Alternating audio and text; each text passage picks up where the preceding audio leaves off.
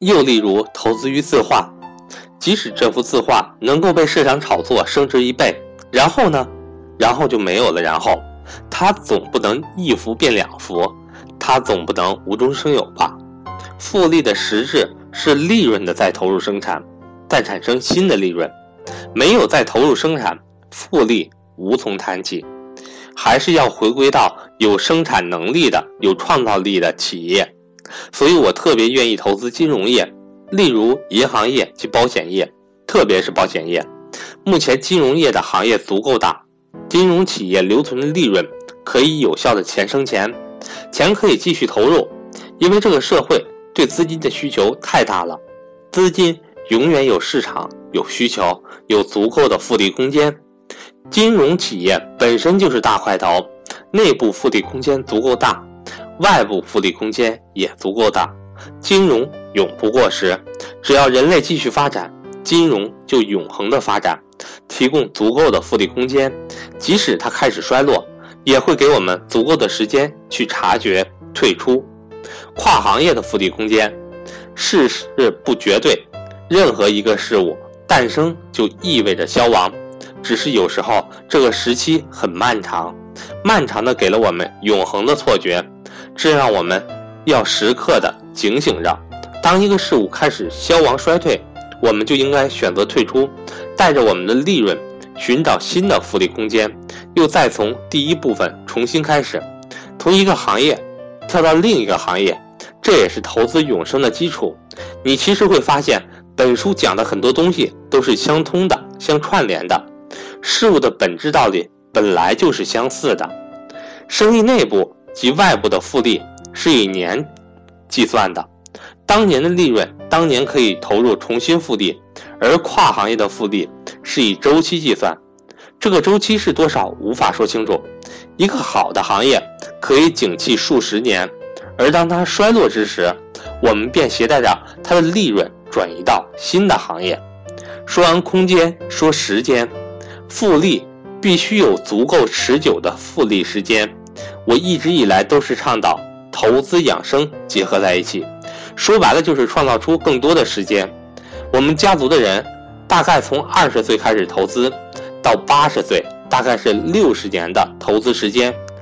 那些你这辈子的收益，大概已经确定在一点二的六十次方，等于五万六千倍的收益。时间对于大多数人来说都是公平的，但我们作为价值投资者，不需要亲身参与到企业的经营中，把经营的难题交给那些聪明又勤奋的管理层就可以了。我们的大把的空闲时间，管理好自己的身体，没有压力，没有应酬，所以价值投资者应该比一般人，比普通的技术投资者更为长寿。如果我们能够活过一百岁，我们既有八十年的复利时间。一点二的八十次方等于二百一十六万倍。在你们二十岁的时候，家族基金给你们一百年的人均收入作为初始投资启动资金，你们最终可以创造上亿年的人均收入。只要复利的时间足够长，复利的时间不是按年计算的，而是按周期计算的。它不会平均每年稳定的复利百分之二十，它是呈现周期性的。有的时候很高，有的时候很低，亏损有所浮亏，但这没有关系。只要你当初买的是一个优秀的公司，遵从了上面的原则，寻找足够大的复利空间的组股票，在不太高的价格买入，最终会获得非常高的复复利回报。周期性的回报一般是这样：假设一个十年的投资周期，你十倍市盈率买入一个公司。这个公司每年大约增长百分之十的利润，这样十年公司积累增长三倍利润增长，然后在十年之后遇上一个假好的市场行情，市场给予了这个公司二十倍的市盈率的估算，这样你卖出的价格就是当初的三乘以二的六倍，你在十年后获得六倍的收益，年化收益率约为百分之二十，这就是。复利时间周期的基本原理，真的复利是按照一个完整的周期计算的，在低迷期进入，在高潮期离开，完成一次完整的复利投资，最后是复利的收益率。在长期投资中，复利收益率对最终收益有超级大的影响。假设计算百分之十八与百分之二十的八十年复利收益，一点一八的八十次方等于五万五十六万倍，一点二的八十次方等于二百一十六万倍。尽管收益率只相差百两个百分点，但经历了八十年的长期复利的放大效应，最终收益相差非常巨大。这也是开源节流中节流的重要性。其实每年损失一两个百分点的收益是很容易的，比如我们频繁的交易买卖，买卖本身是不会产生利润的，它只会产生手续费用。如果从百年的战略高度，从百年的复利收益来计算的话，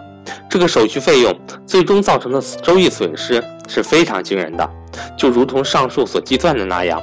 这也是我反对购买基金的一个原因。先不说现在的基金经理水平低下，大多数人跑不赢大盘，基金每年要支付百分之一到百分之二的管理费用，这是明面的。暗面的一个主动交易型的基金，它私底下每年要交易多少次，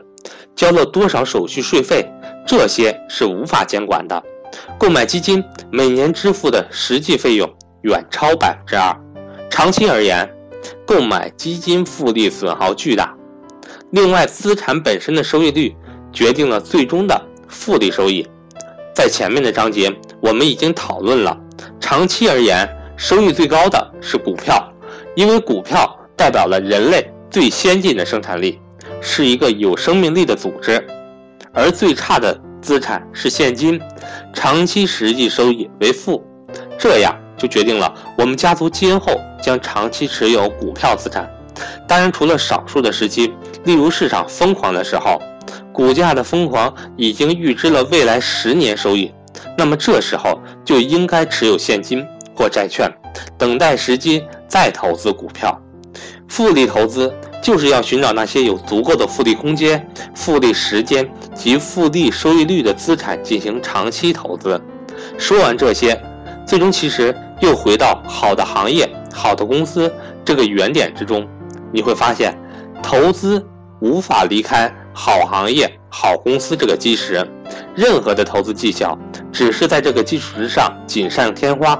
我们不能本末倒置，过于追求技巧而忘记根本。大巧若拙，真正的技术是无需追求技巧，直击事物的本质，就是好行业。好公司，好价格，低估买入优秀的公司，高估卖出，就已经融合了投资永生。股票的本质，复利投资这一系列的原则，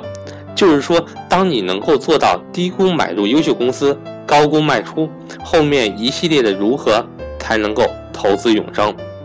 买股票的本质就是买公司，如何追求百年复利投资等等的一切原则。你就已经达到了，这句话必须要好好的感悟。